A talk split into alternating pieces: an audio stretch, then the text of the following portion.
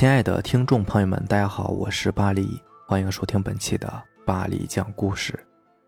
咱们今天晚上要分享的这篇故事呢，名字叫做《撑油纸伞的人》。不得不说，当初在遇到这个事情的时候，我也的确是被吓了一跳。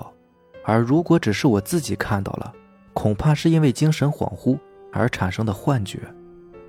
但我们住在同一个宿舍的人。居然都曾在三年之间陆续见到过这个怪异的东西，那也就证明当初我所看到的绝非是假象。在我很小的时候，上学都是由父母接送的，后来家里人嫌麻烦，就直接在家附近找了个小学。虽然教学质量不算太好，但至少离家近嘛，遇到啥事情都能第一时间处理。而我上了初中之后，就开始一个人跑校，直到高中。我才第一次体会到寄宿学校的感受是怎样的。说实话，我真心不喜欢寄宿的模式，因为你根本不知道你住的这个地方在很久之前究竟是做什么用的。记得原来刚住校的时候，很多方面都不太适应，所以我们几个室友就结伴而行到外面去走走，感受一下周边的环境，以及探索一下设施的具体建造位置。这些对于我们日后都有着很大的作用，而我现在还清晰的记得，那是我进入学校后的第一个星期天。那天下着蒙蒙细雨，所有的环境都被一层淡淡的雾气笼罩着，而我因为离校的时候有作业没有带回家，所以就提前到学校补作业。补完之后闲着无聊，我就拉着一个人撑着伞到学校里面去走走。不知道是从什么时候开始，我就特别喜欢这种蒙蒙细雨的天气，漫步其中总能让我体会到一股来自大地的芬芳气息。可怪事儿就发生在我离开教室后不久，我到现在还清晰的记得发生怪事的位置是在学校的犄角旮旯，属于一个小型操场。平日里如果没有什么特殊的活动，是根本不会有人来这个地方的。当然。也不会有人闲得无聊跑到这个地方来上厕所，而今天我和身旁的小刘却能清楚地看到，远处的操场中央有一个撑着黑色雨伞的人。可能黑伞并非特殊，毕竟在这个时代，任何颜色的雨伞都是非常常见的，但是黑色的油纸伞可就不常见了，并且这个撑伞的人还穿着一身特别老旧的校服。我记得这种校服早在我上小学的时候就已经被淘汰掉了，时至今日至少也得有七八年的历史了。现在居然还有人穿，真的是有够落伍的。当时我和小刘都没有在意这个问题，只当是自己遇到了一个精神不正常的人。可接下来，我们却赫然看到这个人缓缓地走了起来，他是直接朝着后门的位置去的，看样子。似乎是想离开，你说他该不会是逃学吧？还有啊，这个后门怎么敞开着也不关呢？是不是这个家伙把锁给撬开了？听了小刘的话，我只是嘿嘿一笑。可就在此时，我却突然发现，这个手持黑伞的家伙在走路的时候，脚居然不沾地。非但如此，在他走到后门位置的时候，整个人。就像是云烟一般，彻底消失的无影无踪。看到这里，我直接愣在了原地。我在思考，自己该不会是撞见鬼了吧？不可能啊！学校里面人山人海，阳气极重，根本不可能有鬼啊。可后来我们在把这个事情向别人讲述的时候，得到的答案却是：后门，咱们学校根本就没有后门呢，你们看错了吧？听了这话，我和小刘则立刻跑到当日见到鬼的地方去查看。果然，在那个位置，除了一面凹凸不平的墙之外，就什么都没有了。哪里还有什么所谓的后门呢？而得到这个答案的我和小刘，还真的是被吓了一跳。不过，这还只是一个开始，之后我所遇到的事情还要比这更加的诡异，因为这个事情。发生在我们宿舍里。我第一次来到宿舍楼的时候，抬眼望去，就能看到满满的全都是岁月摧残后留下的创痕，简陋、落后和肮脏是这个宿舍的主基调。最可笑的是，校方居然还恬不知耻的在上面写了四个大字：“完美公寓”。我的天哪，这四个字几乎成为了我们整个高中时代最大的笑话。这种破地方还完美，真不如魏竣工的毛坯房来的实在。不过，既然被送进这个学校了，抱怨也是没有什么意义的。所以，我们这些学生也只能是硬着头皮，忍着厕所的恶臭。无奈的住了下来。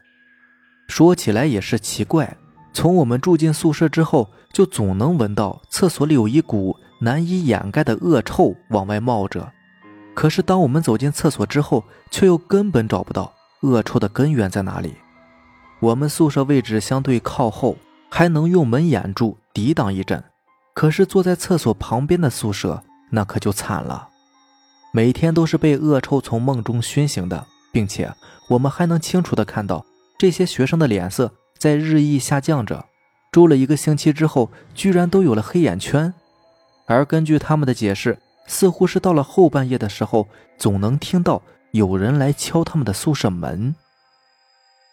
刚开始，他们以为是有人大半夜的恶作剧，所以在一天晚上，他们提前趴在门旁边，静静的等候着，准备把这个敲门的人给抓个现行。到了后半夜，在那个诡异的敲门声响起的瞬间，他们立刻把宿舍门打开，并直接冲了出去，却看到门外根本就什么都没有。可即便如此，在他们身旁的房门上，居然仍在传出敲门的声音。这个现象的突然出现，竟在顷刻之间让在场的所有人都感到毛骨悚然，随后赶忙关紧房门。一个个的都钻进了被子里，不敢再出来。对于这个说法，大家一致认为是他们宿舍合起伙来，想要开一个玩笑。可是，对于见过撑伞人的我和小刘来说，我们却认为事情没有那么简单。而怪异的事情就在几个星期后降临到了我们的宿舍。记得我们宿舍采用的是双人床，整个床高恐怕要在两米左右。而我当时因为脚崴伤了，不方便往上铺爬，就暂时和同学换了一下位置。不得不说，睡下铺是真的幸福，很多事情做起来也都非常的方便。可就是这个一次换床，却让我意外遭遇到了奇怪的事情。那是在一个清晨四五点的时候，外面的天色灰蒙蒙的，照应的宿舍里气氛诡异阴森。不知道是从什么时候开始，我有了一个习惯。每天在四五点的时候，我都会爬起来，从床头拿一瓶饮料喝上几口。如果不这么做的话，我整个人一天都没有精神。后来经过医生诊断，这才发现原来是自己体内太缺乏糖分了。而当天我仍然是按照自己的习惯，从床头拿起饮料。可就在我准备喝的时候，我却发现，在我床边上，居然坐了一个人。这个人的身材看上去特别的高大，如果他直起腰的话，恐怕脑袋会直接撞在上铺的床板上。除此之外，最令我感到诡异的是，这个人身上穿了一件特别老旧的校服。起初我以为是我们宿舍那位身高一米九的同学在和我开玩笑，随后我就直接朝他身上捶了一拳，并低声说道：“土山，你起这么早干什么？”让尿憋醒了吗？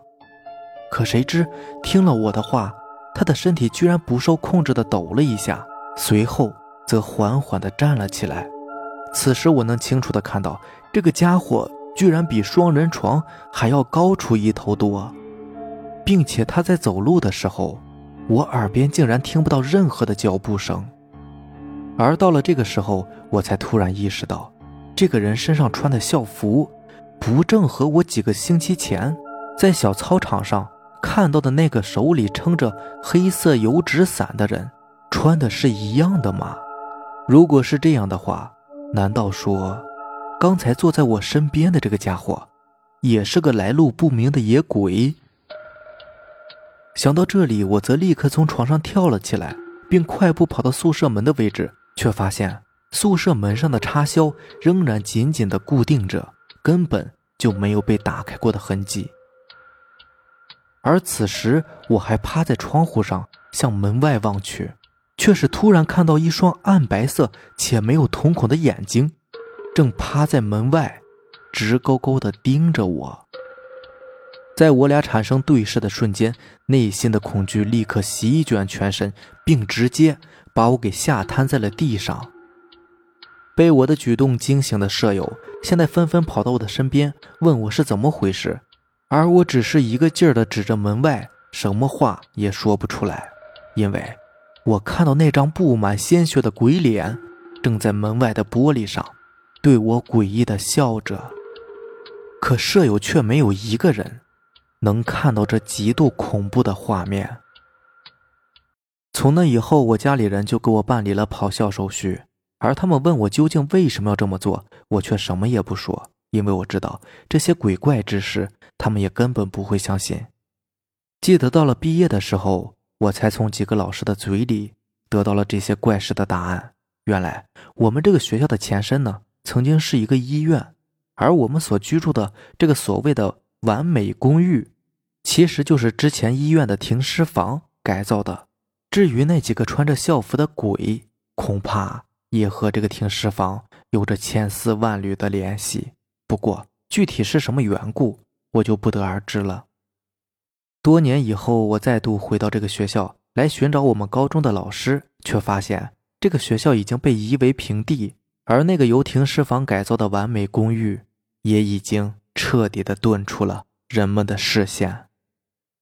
好了，以上就是咱们今天晚上要分享的故事了。如果喜欢咱们的节目呢，就点个订阅吧。行，那大家早点休息，拜拜，晚安。